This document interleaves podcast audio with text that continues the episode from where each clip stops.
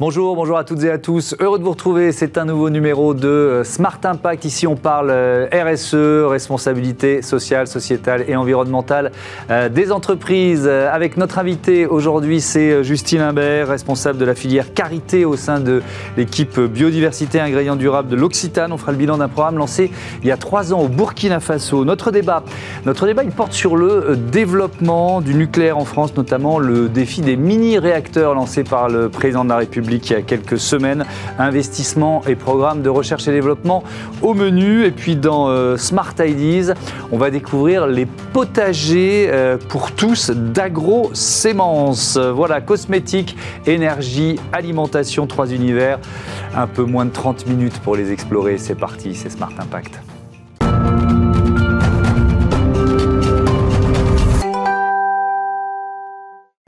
Bonjour Justine Imbert, bienvenue. Bonjour. Euh, vous êtes donc responsable de cette filière carité au sein de l'équipe biodiversité ingrédients durables de euh, l'Occitane, l'Occitane en Provence, créée il y a 45 euh, ans. Peut-être deux, trois questions générales pour commencer. Ça, que représentent les producteurs dans l'histoire d'une entreprise comme, comme la vôtre? Les producteurs, c'est vraiment au centre de, l'histoire de l'Occitane. C'est eux qui produisent les matières premières qui sont la base de nos produits. Mmh.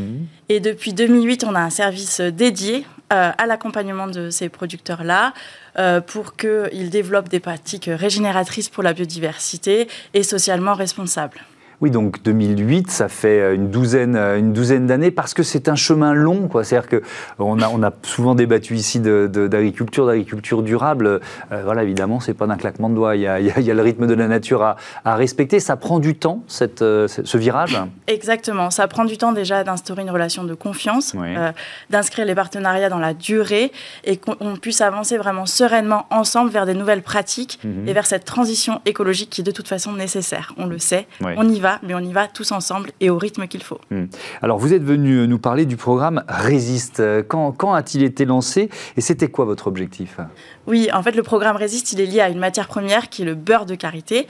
Donc, déjà, le beurre de karité, c'est issu d'un arbre, euh, un arbre de la zone subsaharienne, hmm. un arbre euh, typiquement féminin, puisque ce sont les femmes qui récoltent ses fruits et qui le transforment en beurre de karité, un beurre qui a vraiment des propriétés intéressantes d'un point de vue cosmétique. Hmm. On a investi depuis près de 40 ans euh, auprès de ces femmes-là. On leur achète directement du beurre de karité biologique et équitable. Mhm. On a une équipe dédiée de trois personnes sur place.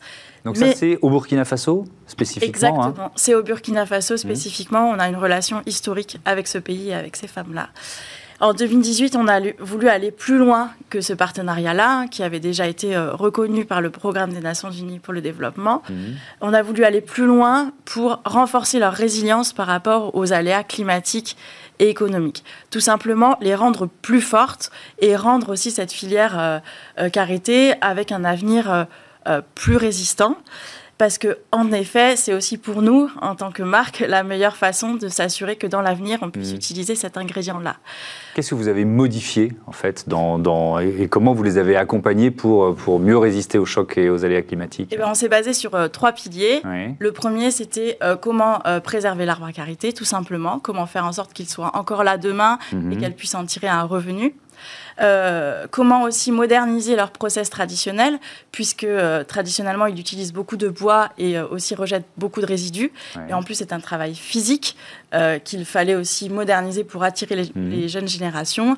Et enfin, comment faire en sorte qu'elles soient plus autonomes. Mmh moins dépendante des commandes de l'Occitane, c'est très important pour des relations saines et équilibrées. Alors on va reprendre le euh, point par point parce que je trouve ça vraiment euh, euh, intéressant. protéger les ressources naturelles et, préserver la, biodiversité. Qu'est-ce qui a changé concrètement elles, travaillent dans des forêts qui sont des forêts qui sont protégées, par exemple? Qu'est-ce qui change là? Exactement. En fait, on les a accompagnés à mettre en place des conventions avec les autorités locales en charge des forêts pour justement qu'elles puissent avoir accès à une loi biologique et préservée. Mais on les a surtout formées à la préservation de cet arbre-là. Donc c'est plus de 10 000 femmes qui ont été formées à des techniques agronomiques qui permettent à l'arbre de se régénérer et euh, du coup préserver ces habitats-là qui abritent une biodiversité incroyable. Mmh. Mais quand on, quand on dit qu'il faut euh, euh, sécuriser l'accès de, ces parcs forestiers, ça veut dire que sécuriser contre, contre qui ou contre quoi?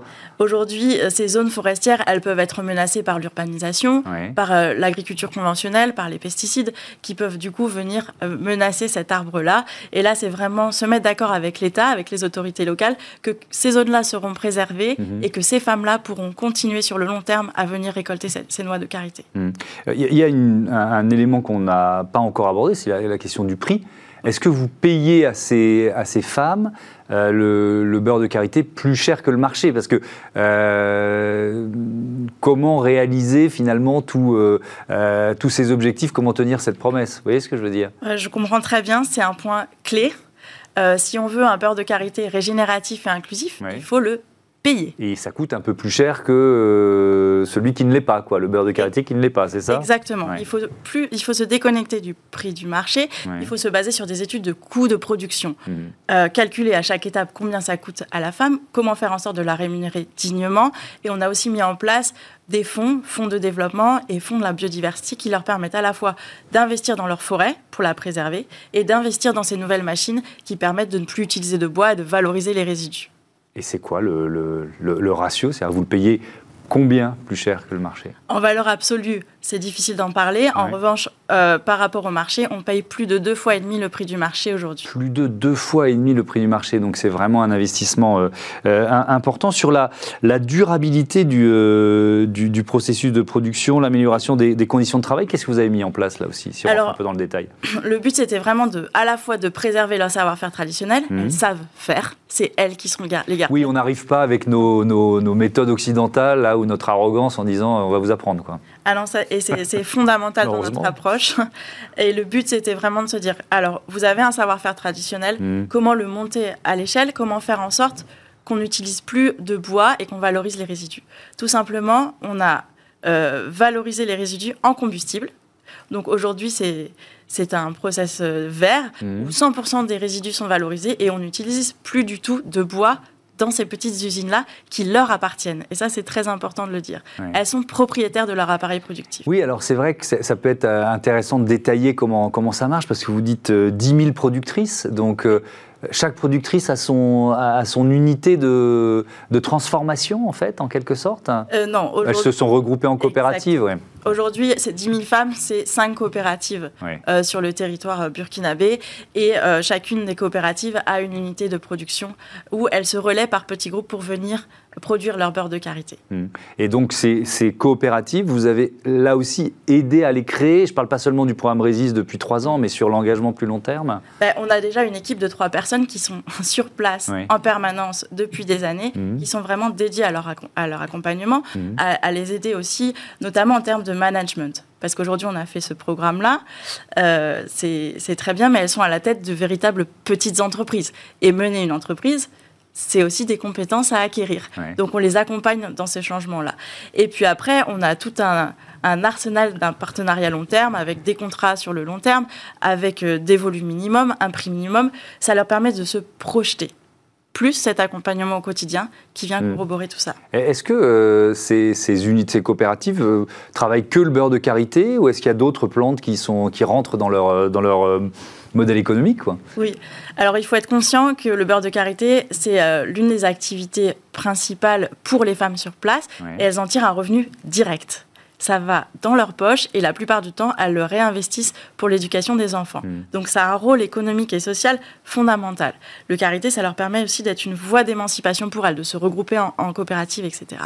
Mais en effet, on s'est dit, il ne faudrait pas qu'elles soient dépendantes d'une seule activité encore moins que de l'Occitane. Donc on les a aidés à la fois à diversifier leur portefeuille client sur le karité, mhm. mais à aussi développer d'autres activités, comme par exemple la fleur d'hibiscus, euh, qui aujourd'hui, euh, il y a un gros marché pour, euh, pour l'industrie de la boisson particulièrement.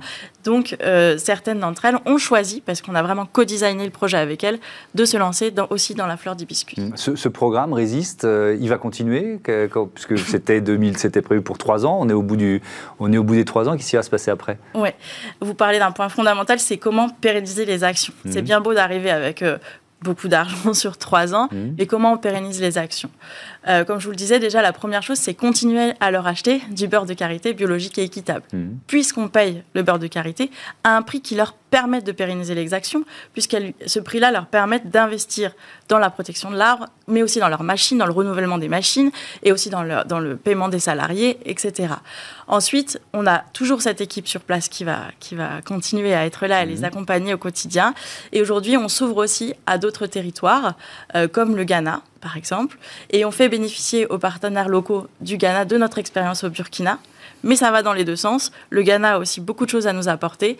Et donc, on fait bénéficier cette expérience-là de nos partenaires du Burkina. Donc, il y a un programme similaire qui est en train de se mettre en place au Ghana ou qui a déjà commencé, c'est ça? Bah, Aujourd'hui, on est dans les bases du partenariat équitable. On n'est pas sur le même euh, programme d'ampleur, mais c'est toujours les mêmes enjeux la protection de la ressource, mmh et euh, la modernisation des process. Merci beaucoup, merci euh, Justine Imbert. Euh, à bientôt sur, sur Bismart. Allez, tout de suite, dans notre débat, on parle, on parle nucléaire, mini-réacteur.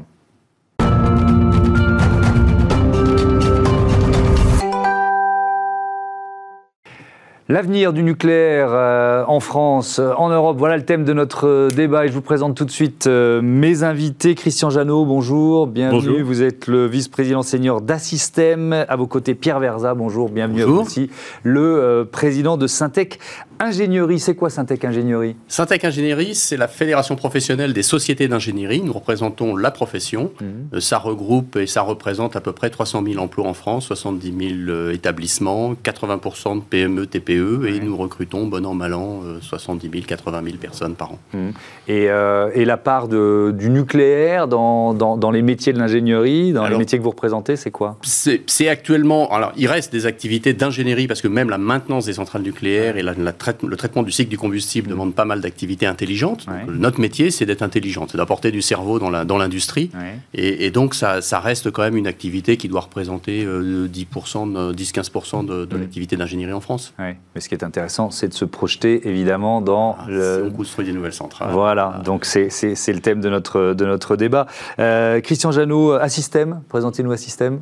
Assystem, ingénierie française indépendante, 7000 collaborateurs, mhm. euh, présents dans 15 pays, numéro 2 mondial du nucléaire.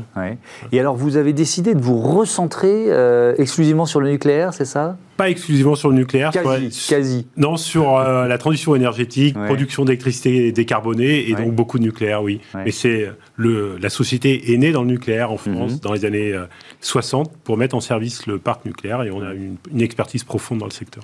Qu'est-ce que ça représente les annonces qui ont, été, qui ont été faites par euh, le, président de la République, notamment autour de, cette idée de, d'abord de, euh, d'asseoir le, nucléaire dans euh, le mix énergétique et dans les, prévisions de production d'électricité à 2030, 2040, 2050, et puis aussi cette idée de mini-réacteurs, mini Christian Janot. Alors, euh, d'abord, euh, ça confirme l'engagement à la transition énergétique. Il était temps. D'ailleurs, on attend la commande, puisque pour le moment, c'est une intention, mais 2050 euh, arrive, hein, mm. donc c'est bien l'échéance. Plus d'électricité, plus d'électricité décarbonée. Vous savez mm. qu'aujourd'hui, on est à 60% d'énergie fossile. Il faut qu'on en sorte. Derrière, des enjeux de souveraineté aussi, hein, parce que mm. ça nous coûte en achat. Et donc, voilà. Le... On, sait les fabriquer déjà, ces mini-réacteurs En France hein les mini-réacteurs, on ne les fabrique pas encore, on en est aux briques technologiques. Euh, mmh. à Système, on a signé un partenariat avec Narea, qui est une des startups de la deep tech française, qui développe un micro-réacteur tout petit pour aller au bout de euh, la transition énergétique, aller mmh. euh, apporter une solution électrique décarbonée sur les sites industriels. Et ça va être tout l'objet justement de notre accompagnement, passer de l'idée à la réalisation industrielle. Mmh. Pierre Versailles, un peu la même question. On en est où sur la, la capacité à les, à les produire? Puis quand on dit mini-réacteur, c'est quoi par rapport à un réacteur, euh, voilà, aux installations existantes en fait? Personnellement, je suis pas surpris parce que j'ai commencé ma vie comme ingénieur dans le nucléaire et dans les sous-marins. Et donc, si vous voulez un mini-réacteur, vous en vous allez dans un sous-marin nucléaire lanceur d'engin. Porte-avions Charles de Gaulle, lanceur d'engin, mais ils sont, un peu plus petits. Donc, mm. d'un point de vue concept, on n'est pas surpris. Et d'ailleurs, il y avait déjà eu des idées de, mini-réacteurs qui avaient été poussées d'ailleurs par mm. les fabricants de, sous-marins. Donc, c'est pas surprenant. Je pense que c'est une bonne brique technologique parce que ça répond à un besoin. Les EPR ou les grosses centrales, c'est quand même des très grosses puissances. Donc mm. là, euh, avec le avec le SMR on peut venir compléter le maillage. Mmh. Euh, après, le gros enjeu, c'est quand même aussi de rajouter en base des EPR. Et donc, l'idée de dire je relance six tranches nucléaires, c'est la bonne idée. Ça, c'est ce qui vous a le plus marqué dans les déclarations du président de la République. C'est ce que je poussais. C'est-à-dire que, et je peux vous dire qu'en 2020, pendant la crise Covid, on mmh. disait au cabinet ministériel, vous avez qu'à passer la commande de six tranches nucléaires, vous allez voir, parce que c'est 30% d'ingénierie, en gros, une, une, tranche nucléaire. Donc, euh, c'est énorme pour nous. Donc, ça relancera toute la profession. Et j'entendais un blanc en face de moi. Ah non, des centrales nucléaires. Et là, en mmh. un an, c'est devenu normal. Hmm. ils ont raison. Ils ont raison, on ne décarbonera pas sans, centrale nucléaire, quoi qu'on fasse. Mais alors, il y a quand même euh, un, enjeu majeur, Pierre Verzac, qui est l'enjeu de la, de la taxonomie euh, européenne, du financement de ces activités. On enregistre cette émission quand le euh, nouveau chancelier allemand est à, est à Paris, reçu par Emmanuel Macron. On sait qu'il il y, a, y, a des tiraillements entre la France et l'Allemagne pour savoir quelle, euh, quelle énergie va obtenir les, financements européens. Ça, c'est un vrai challenge. Et on peut se demander s'il y a beaucoup d'ingénieurs au gouvernement allemand, mais dire qu'on va faire la transition uniquement avec le renouvelable, mm. c'est ingérable et impilotable. Mm. Bah, le rapport RTE l'a bien expliqué c'est bien, c'est contributif, mais il faut aussi de la base. si la base, elle n'est pas un peu stable et décarbonée comme le, comme le fait le nucléaire, bah, ça veut dire que vous allez continuer de brûler du gaz ou du charbon. Donc, effectivement, les Allemands sont encore pose la question, est-ce que vous êtes tributaire de, euh, finalement, cette décision sur la taxonomie européenne? C'est-à-dire, je rappelle, le, euh, quelle, quelle, euh, quelle, industrie on, décide, on décide de, financer en, de financer en, en, en fonction de sa durabilité C'est un risque énorme, parce que si effectivement, le, finalement, le nucléaire est banni par la taxonomie, ça mm. veut dire que personne ne vaudra le financer. Enfin, ça sera très difficile de le financer. Hmm. Ou alors, il faudra le faire financer par des Russes et des Chinois. Enfin, c'est un problème de souveraineté. C'est peu probable que ça se passe comme ça. Quand on parle de mix énergétique, euh, c'est bien un mix, ça veut bien dire ça. C'est un patchwork de solutions. Hmm. On a besoin en France de quasiment 100 gigawatts pour, pour euh, la, consommation en pointe. Hein. C'est-à-dire que quand on a besoin tous de lumière et un peu de chauffage, hmm. et ça se fera avec euh, du nucléaire, des renouvelables, et peut-être de temps en temps encore un peu de gaz à la pointe. Mais il faut bien sortir de ces énergies fossiles. Par ailleurs, l'Europe n'en produit plus. Euh, ce qui serait quand même paradoxal, c'est que l'Europe le finance alors que toutes les études ont montré que finalement les stocks européens étaient mm. déjà en train de décliner. Euh, ce, mix énergétique, si on se place à l'horizon 2040, euh, la, part du nucléaire, vous la, vous la voyez comment? C'est vrai qu'il y a eu plusieurs scénarios ou scénarii qui ont été posés par RTE.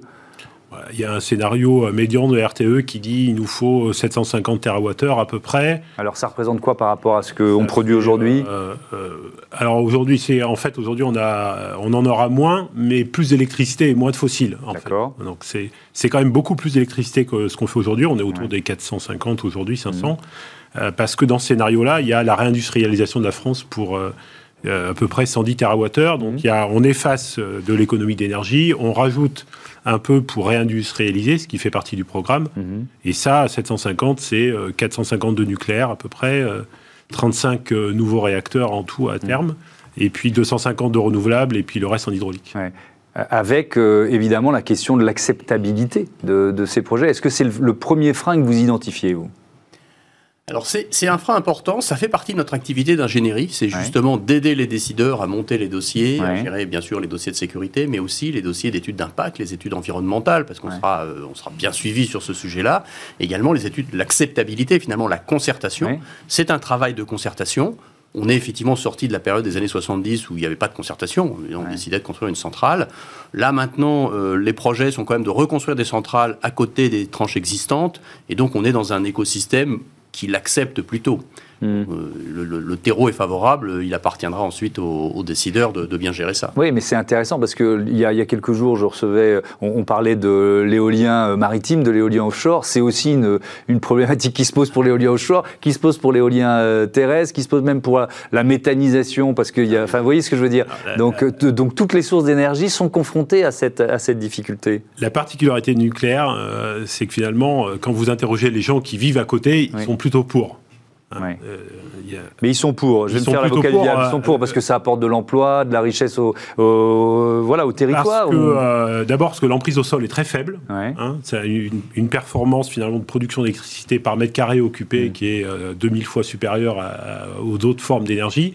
Et puis, donc, il y a peu d'emprise au sol finalement, peu mm. d'emprise sur le paysage, aucun impact environnemental des lois depuis plusieurs années qui imposent la transparence. Donc mm. les gens sont au courant de ce qui se passe, ils savent que c'est sûr ça prend très peu de place. Mhm. Et le paradoxe nucléaire, finalement, c'est que les gens qui sont à côté sont plutôt pour. Et quand vous parlez d'éoliennes, finalement, tout le monde est d'accord pourvu que ça soit très loin de chez soi. Hmm. Euh, si on parle d'innovation, et ça rejoint finalement la, thématique dont, euh, dont on parle, parce que c'est un secteur, le nucléaire, qui évidemment innove euh, en, permanence, mais qui va aussi avoir besoin d'innover pour relever certains des défis liés aux critiques faites au, nucléaire. Donc, c'est quoi la part de l'innovation, la part de la R&D, par exemple, dans, dans, les projets qui sont lancés ou dans les investissements qui sont faits en ce moment-là? Alors, il faut espérer qu'à terme, il n'y ait pas trop de R&D, sinon ça veut dire que chaque tranche nucléaire sera différente de la précédente, et ça c'est une catastrophe industrielle pour fabriquer. Donc je crois que l'innovation, elle a eu lieu quand euh, euh, Framatome Areva a essuyé les plâtres avec son, son réacteur en Finlande et mm. même à Flamanville on espère maintenant que le, design se stabilise. Ça a, pris du temps et ça, a coûté particulièrement cher. EDF hein. a promis de faire encore des simplifications. Donc l'innovation, simplification, robustification, il y a certainement encore du travail, mais ça va être, euh, c'est plus un volume euh, très important parce que c'est une, vraiment une technologie. On est toujours à eau pressurisé. Enfin, c'est une technologie qu'on maîtrise depuis les années 60. Donc il y a un peu d'innovation technologique dans les coins, mais c'est pas. C'est vrai aussi pour les mini-réacteurs, ce que vous disiez tout à l'heure, grosso modo. Et sur les mini-réacteurs, on a tous les éléments en main. Je vous l'ai dit, les, mm. les réacteurs de porte-avions américains, c'est déjà un mini réacteurs. Donc bon, c'est des technos connus. Hein. Qu'est-ce que vous en pensez? Après, il faut l'industrialiser. On a deux types d'innovation euh, sur euh, les grands réacteurs, comme vient de le dire Pierre. C'est un sujet de simplification, de mhm. standardisation. Il faut qu'on en produise beaucoup en peu de temps. Et là, tout le monde mise sur le digital, pouvoir modulariser, pouvoir simplifier. Vous savez, un, réacteur nucléaire de grande puissance, c'est plus d'un million de pièces. À comparer une voiture, c'est 20 à 30 000 pièces, un avion c'est 100 000. Hmm. Donc on est sur des grands volumes, c'est 250 000 documents, 25 millions de data. Donc on va compter sur le digital pour simplifier tout ça. Et à Système, on a lancé, nous, une initiative digitale en 2017 hmm. pour apporter ces capacités de simplification, de simulation et de, recopie. Sur les tout petits réacteurs, les micro-réacteurs, il y a des vraies innovations technologiques parce qu'on va dans la nouvelle génération, c'est-à-dire comment brûler des déchets, hmm. Comment utiliser d'autres types de technologies, euh, notamment pour euh, pouvoir fermer le cycle et, brûler les déchets qui sont produits aujourd'hui par les combustibles des grands réacteurs. Hmm. Et, ça, les pistes sont euh, vraiment intéressantes Les briques technologiques existent, il faut les amener à, maturité industrielle, c'est-à-dire en faire des milliers à un prix électrique hmm. raisonnable à la fin. dernier thème, on, on, parle souveraineté finalement, l'enjeu majeur de souveraineté énergétique et souveraineté nationale, Pierre Verzin. Oui, alors ça, c'est. On, aurait pu titrer le débat comme ça, d'une certaine façon. Oui, et ça, c'est le gros avantage du nucléaire. Mm. C'est, nous avons la chance, puisque nous avons construit cette filière depuis les années 60, et en fait, depuis l'indépendance nucléaire voulue par le général de Gaulle, en mm. fait, euh, nous avons la chance de maîtriser toutes les briques, toute la chaîne, jusqu'à la fabrication du combustible et à son retraitement.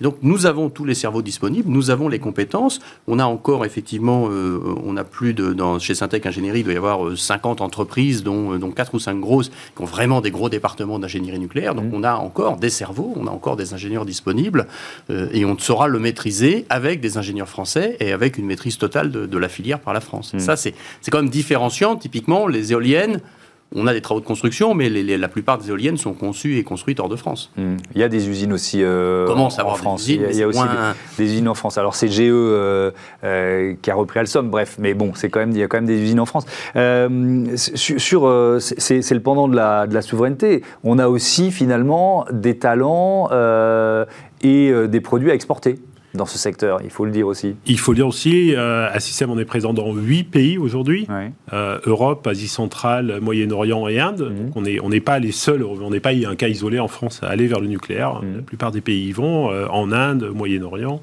en Asie centrale, et on accompagne à Système ces, pays-là. 4000 ingénieurs chez nous, à peu près 650 recrutements par an actuellement pour accompagner cette renouveau du nucléaire et ce mhm. développement. Donc voilà, une belle dynamique et beaucoup d'exportations pour les filières françaises. Merci beaucoup, merci à tous les deux. Euh, à bientôt sur, euh, sur Bismart. C'est l'heure de Smart IDs, tous au potager. Smart IDs avec BNP Paribas. Découvrez des entreprises à impact positif.